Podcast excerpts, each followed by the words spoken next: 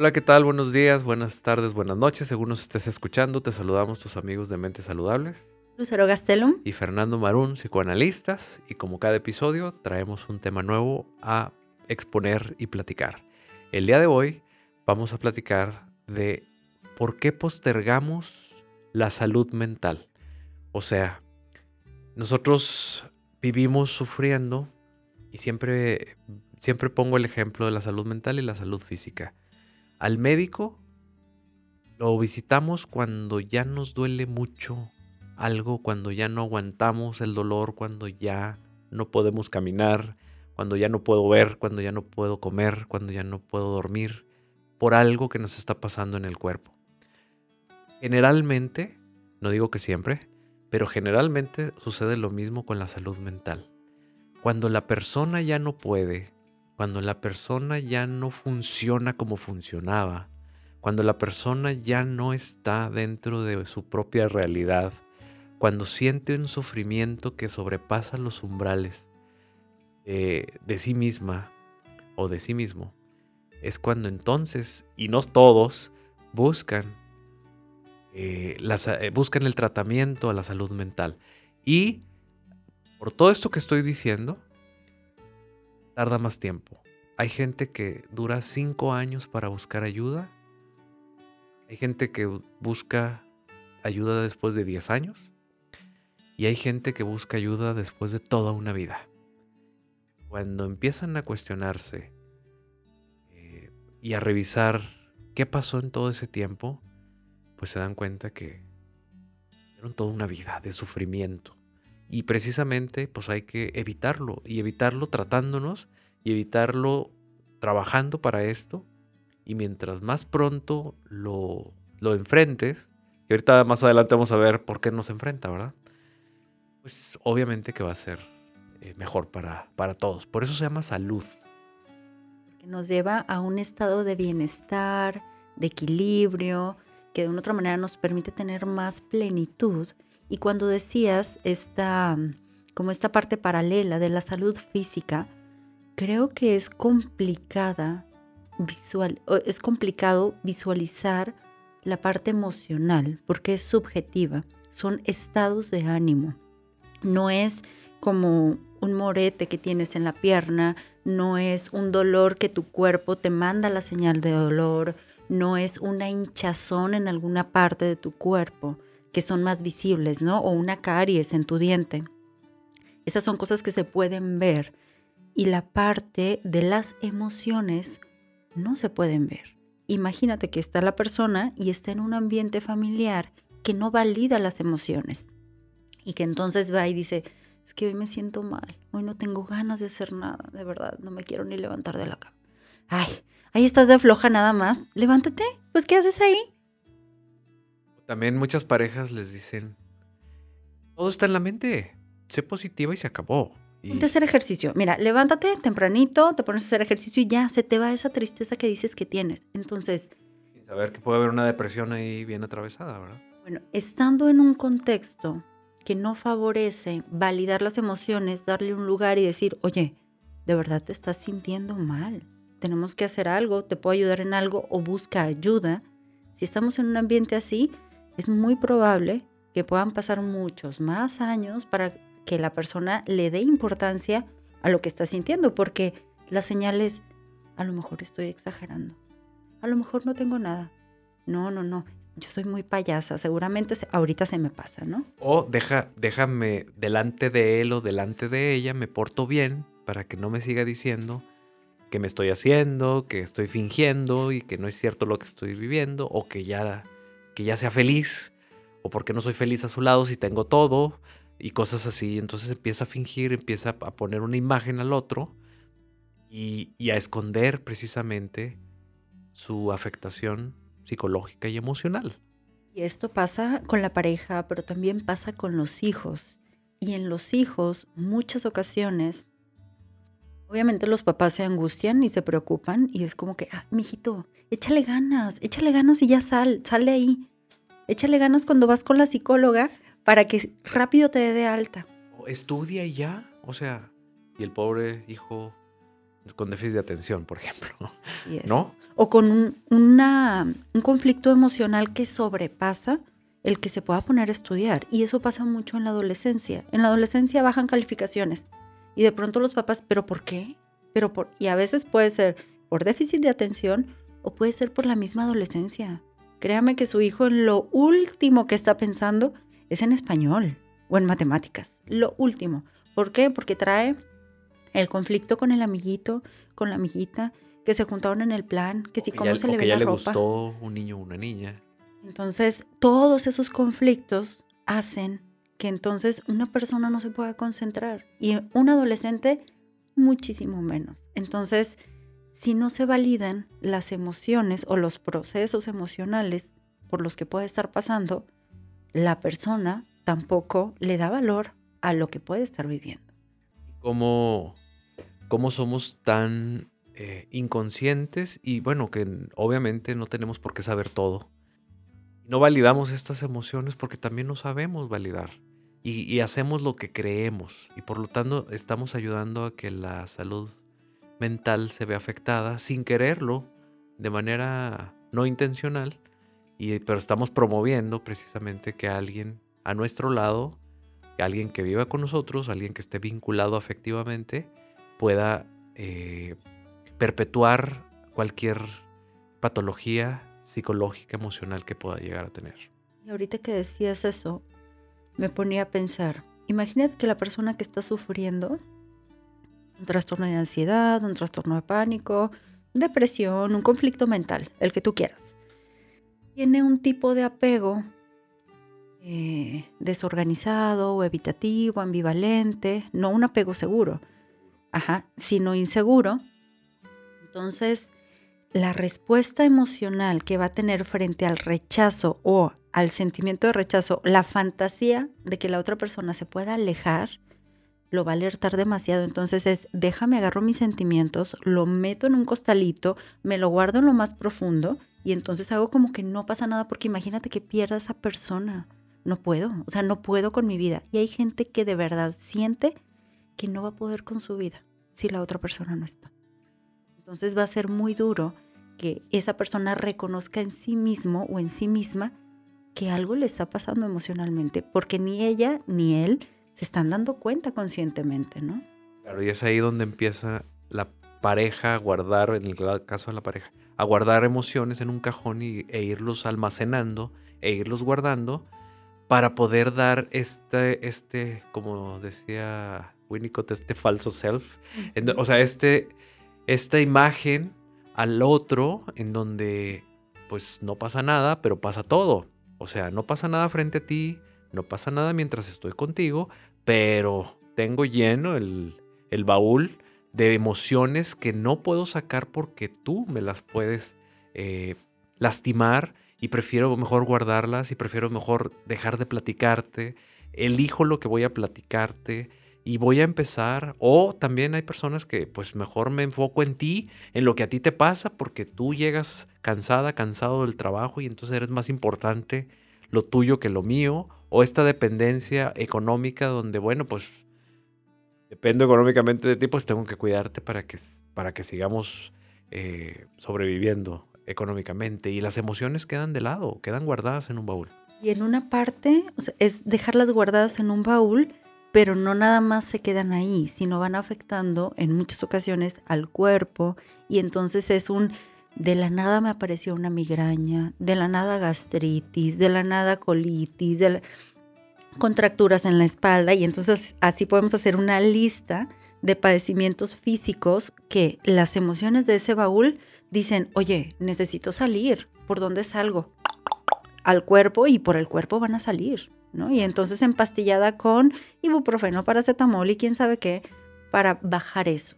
Y la otra sería la anulación de la persona porque no es suficiente eh, por ella misma o por él mismo que entonces necesita voltear la mirada al otro y entonces yo no existo, solamente existe él o ella para sobrevivir. Y la anulación del sí mismo o cuando nosotros no nos volteamos a ver, tiene un costo muy, muy caro, que yo preferiría que no se pagara porque a largo plazo trae sensaciones de invalidez, depresión, sin sentido, que realmente para que la persona se reponga, pues es mucho más difícil.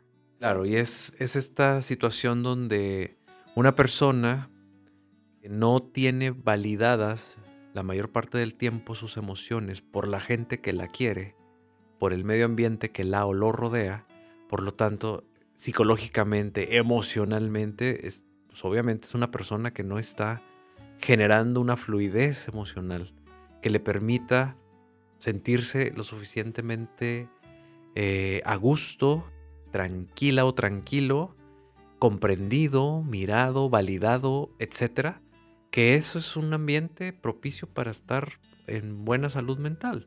Cuando no está sucediendo esto, empezamos a dividir las cosas. Empiezo a dividir mis emociones y las empiezo a guardar en el baúl, o las empiezo, como ya no están fluyendo en el, en el ambiente con el que yo estoy rodeado, entonces las empiezo a guardar, las empiezo a almacenar, o las empiezo a somatizar, como bien dijiste ahorita, a través del cuerpo, que no siempre es así, pero sí, sí se refleja en muchas cosas, o ayuda a que el cuerpo enferme también, no, no necesariamente que provoque enfermedades, pero, pero ayuda a, estimular enfermedades también. Y cómo esta reserva es un estrés. Estoy estresado y el estrés pues mantiene a mi cuerpo estresado también. Lo mantiene en tensión todo el tiempo y el cuerpo no está diseñado para estar en tensión todo el tiempo. Por lo tanto, si prolongamos eh, la tensión psicológica, emocional o del cuerpo, pues tenemos que enfermar de alguna manera porque va a reventar algo. Algo tiene que reventar nuestra mente, nuestras emociones o nuestro cuerpo. ¿Y cuando digo que reventamos? Cuando somatizamos, nos enfermamos físicamente. Cuando reventamos? Cuando ya entramos en una depresión, cuando entramos en un trastorno de ansiedad, cuando a veces tenemos ataques de pánico, cuando empezamos a dejar de funcionar en la vida en los principales ámbitos que son el trabajo, la familia, la pareja, el dinero, los hijos, etc.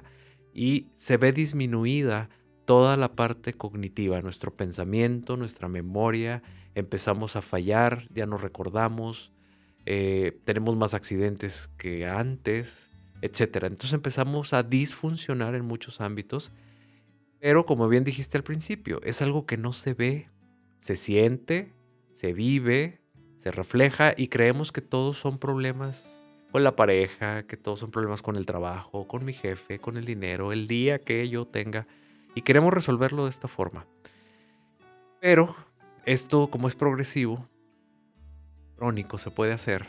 Pues resulta que después de 5 años, resulta que después de 10 años, que ya no aguanto, que ya dejé de, de funcionar en la pareja, o dejé de funcionar como papá, o dejé de funcionar como trabajador, o dejé de funcionar, o la ansiedad ya, alcanzó límites, o desbordó los límites es cuando entonces empezamos a pedir ayuda, cuando ya no podemos más, que es lo que decíamos al principio.